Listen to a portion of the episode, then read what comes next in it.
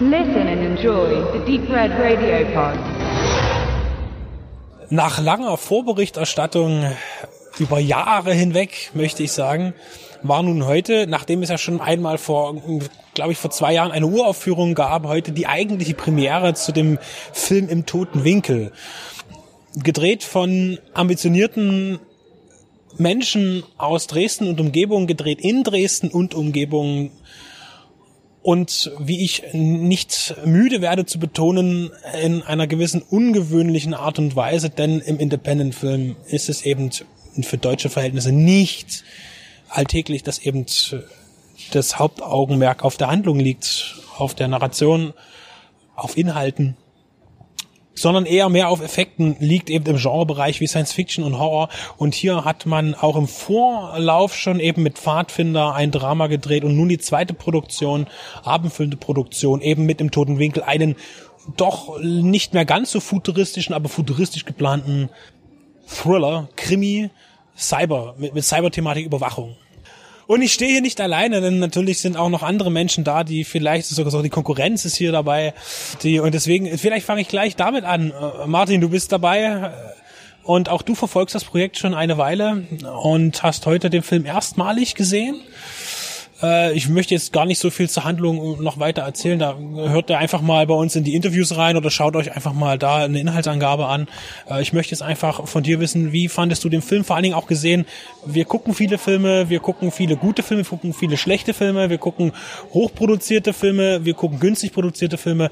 Wie ist dein Eindruck für, von dieser wirklich Independent-Produktion, wo keiner, der an dem Film mitgewirkt hat, im technischen Bereich vor allen Dingen, eine Ausbildung hatte oder längere Lehrzeit tatsächlich. Ja, ich freue mich sehr, dass ich den endlich sehen konnte, den toten Winkel.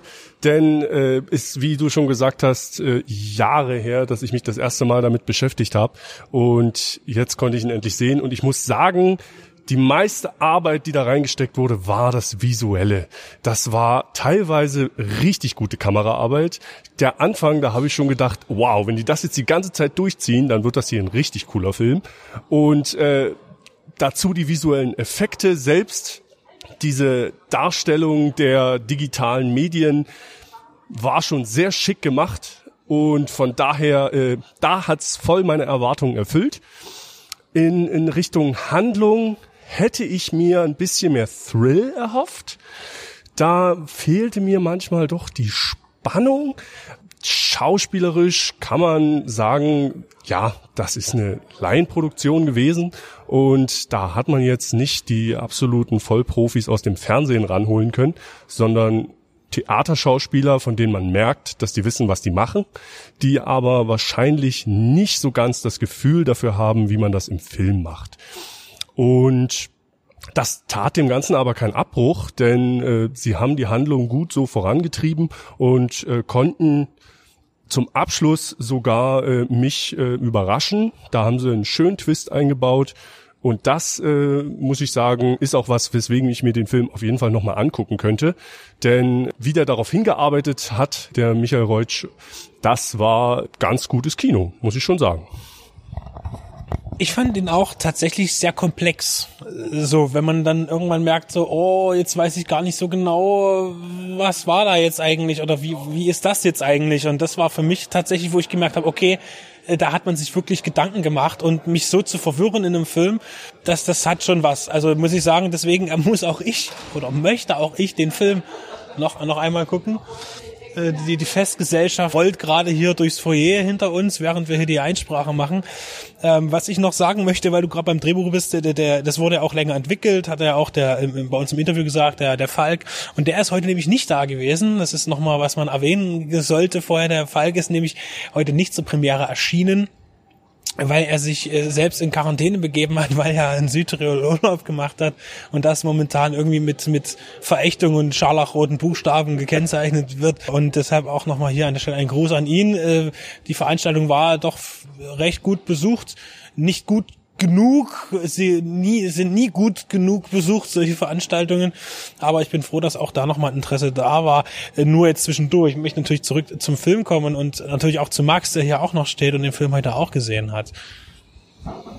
Ich kenne jetzt hier leider nicht den, den Pfadfinder, äh, den Erstversuch des Kollektivs.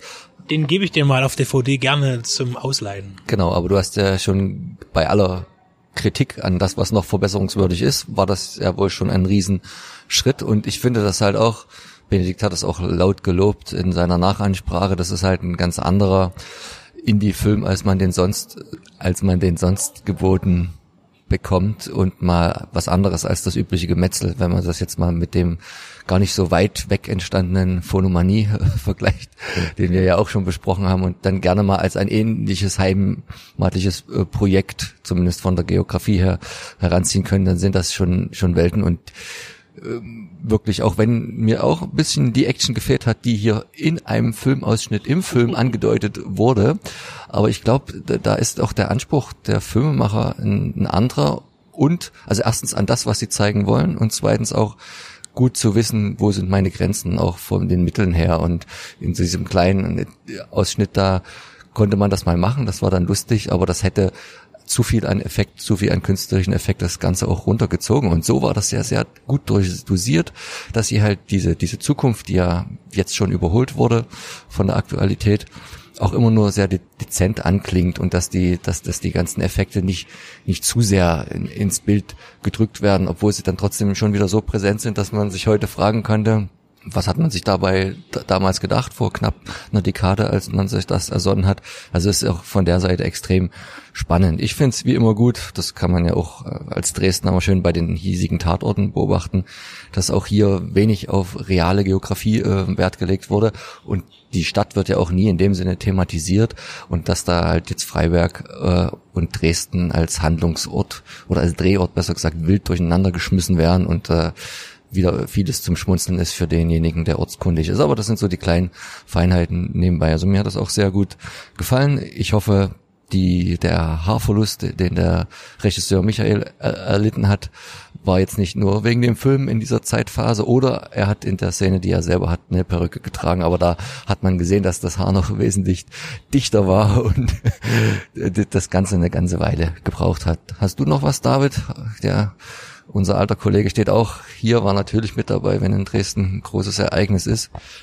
Ja, also mir hat hauptsächlich wirklich die Handlung einfach gefallen. Das war sehr, also wirklich sehr interessanter Aufbau halt und halt auch von der, ja, auch von der Sozialkritik, die ja irgendwo drin steckt, war es sehr packend und es war auch insgesamt sehr spannend. Also wo will der Film eigentlich letztendlich hin? Das hat sich ja mit der Handlung dann immer mehr aufgebaut und dann eben auch das Ende, wo man erstmal kurz überlegen musste, wie war das jetzt? Also das war eigentlich das, was mich am meisten gepackt hat in dem Film. Ansonsten von der ganzen Inszenierung her äh, ist es für eine äh, zweite Produktion dieser Art auf alle Fälle auch sehr ansprechend ausgefallen. Also ich werde mir auf alle Fälle auch nochmal ein zweites Mal anschauen und freue mich auch schon, wenn dann die Auswertung entsprechend kommt. Um das nochmal einzuordnen, für die, die den Film jetzt nicht gesehen haben, von der Qualität her, ein das kann man schon sehr gut auch durchaus auf eine Stufe stellen mit einem, mit einem TV-Film, also mit einem, mit der Qualität, und das meine ich im positiven Sinne und nicht in einem negativen Sinne. Und äh, übrigens nochmal zurückkommen auf diesen Film im Film, wo, wo diese Effektik da war, das heißt dieser Actionfilm, es gibt eine Film Filmsequenz, wo was im Fernsehen läuft. Ähm, und das finde ich sehr toll, das fand ich eigentlich, das ist wahrscheinlich gar nicht gewollt. Aber da gibt es eine, eine Explosion, die ganz, ganz schlecht animiert ist äh, am Computer. Und selbst wenn es nicht so gewollt gewesen ist, so ist es für mich eindeutig eine super Verdeutlichung für das schlechte aktuelle Actionkino, wo sowas ja leider an der Tagesordnung ist. Und das vielleicht sogar äh, für mich der erhobene Zeigefinger im Film, der vielleicht gar nicht äh, mit Absicht erhoben wurde.